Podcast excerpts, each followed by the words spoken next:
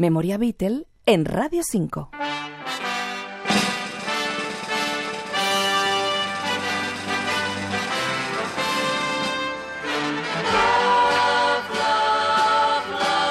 Ya lo decían los Beatles, All You Need Is Love. Y hoy, Día de los Enamorados, quiéranse, ámense, enamórense. Danny Harrison, hijo de George, publicó su primer disco en solitario en 2017 y ahora acaba de presentar un nuevo trabajo que suena así de bien.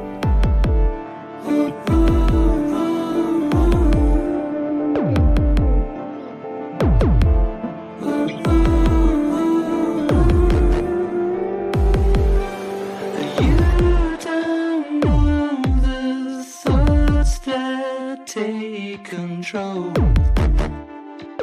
of your throne.